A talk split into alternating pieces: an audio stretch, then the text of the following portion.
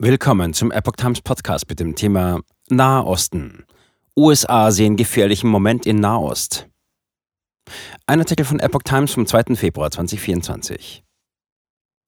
Die USA haben Vergeltung für den Tod eigener Soldaten in Jordanien angekündigt. Droht eine weitere Eskalation im Nahen Osten?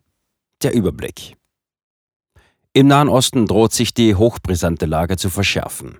Während die US-Regierung nach einem tödlichen Angriff pro-iranischer Milizen auf US-Soldaten in Jordanien Vergeltung ankündigte, plant der Verbündete Israel im Gazastreifen, einem Medienbericht zufolge, einen als äußerst heikel geltenden Armeeeinsatz im südlichsten Teil des abgeriegelten Küstengebiets. Dort haben Hunderttausende palästinensische Zivilisten Schutz vor den Kämpfen gesucht und sind auf Hilfe angewiesen. Das umstrittene UN-Hilfswerk für palästinensische Flüchtlinge im Nahen Osten, UNRWA, muss seine gesamte Arbeit nach eigenen Angaben in circa vier Wochen einstellen, wenn zugesagte Gelder nicht bezahlt werden.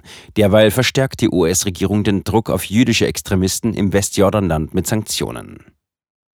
US-Verteidigungsminister. Gefährlicher Moment im Nahen Osten. US-Verteidigungsminister Lloyd Austin sprach nach dem Tod von zwei Soldatinnen und einem Soldaten bei einem Drohnenangriff pro-iranischer Milizen in Jordanien von einem gefährlichen Moment. US-Präsident Joe Biden werde Angriffe auf amerikanische Truppen, Zitat, nicht dulden und ich werde das auch nicht tun. Zitat Ende. Man wolle zwar einen größeren Konflikt in der Region vermeiden, die Verantwortlichen der Angriffe werde man aber zur Rechenschaft ziehen, sagte Austin. Er kündigte eine mehrstufige Reaktion an. Die US-Regierung machte die Gruppe Islamischer Widerstand im Irak für den Anschlag verantwortlich, die sich zuvor auch dazu bekannt hatte. Es handelt sich um eine Art Dachgruppe für pro-iranische Milizen im Irak, die seit dem 7. Oktober gemeinsam unter diesem Namen auftreten. Es sei offen, wie viel der Iran zuvor über den Angriff gewusst habe, sagte Austin. Der Iran finanziere aber diese Gruppen und bilde sie auch teilweise aus. Ohne diese Art der Unterstützung würde es derartige Angriffe auf US-Stützpunkte nicht geben, sagte Austin. Er machte aber klar, Zitat, wir befinden uns nicht im Krieg mit dem Iran. Zitat Ende. Stößt Israels Armee nach Rafah vor, im Gaza-Krieg beabsichtigt die israelische Armee laut der Zeitung Times of Israel, ihre Kämpfe gegen die Hamas auf Rafah im südlichsten Teil des Gebietes auszuweiten. Das Militär werde auch die Hamas-Brigade in Rafah erreichen und zerschlagen, so wie derzeit mit den Hamas-Bataillonen im Gebiet der südlichen Stadt Chan Yunis verfahren werde, zitierte die Zeitung den israelischen Verteidigungsminister Yoav Galant. In Rafah und Umgebung sollen sich inzwischen mehr als 1,3 Millionen Menschen aufhalten. Das ist mehr als die Hälfte der insgesamt rund 2,2 Millionen Einwohner des Gazastreifens. Die palästinensischen Zivilisten suchen dort Schutz vor den Kämpfen.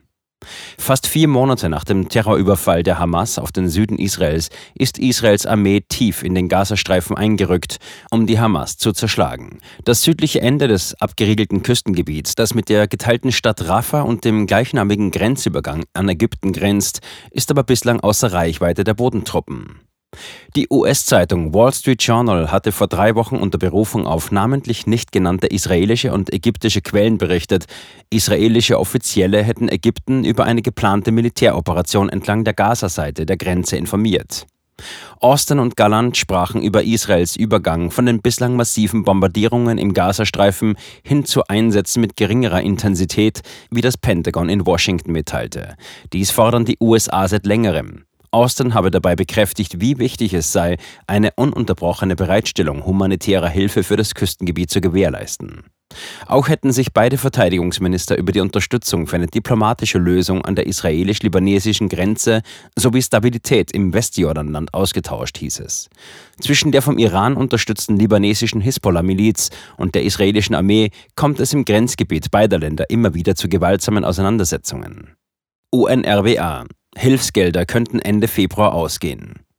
In Bezug auf die Anschuldigungen gegen Mitarbeiter des UN-Hilfswerks UNRWA an den Terrorakten der Hamas vom 7. Oktober in Israel beteiligt gewesen zu sein, sagte Galant zu einer UN-Delegation, Zitat, Gelder aus Ländern der ganzen Welt wurden über UNRWA geleitet und zur Stärkung der Terrorinfrastruktur und zur Bezahlung von Terroristen verwendet. Zitat Ende. Die Organisation habe ihre Legitimität verloren. Mehrere westliche Länder wie Deutschland und die USA haben wegen der Anschuldigungen vorübergehend die Zahlungen an UNRWA eingestellt. Zitat Es ist schwer, sich vorzustellen, dass die Menschen im Gazastreifen diese Krise ohne UNRWA überleben, warnte UNRWA-Chef Filipe Lazzarini. Sollte die Finanzierung nicht wieder aufgenommen werden, werde man höchstwahrscheinlich gezwungen sein, die Arbeit nicht nur in Gaza, sondern auch in der gesamten Region Ende Februar einzustellen. USA sanktionieren jüdische Siedler im Westjordanland.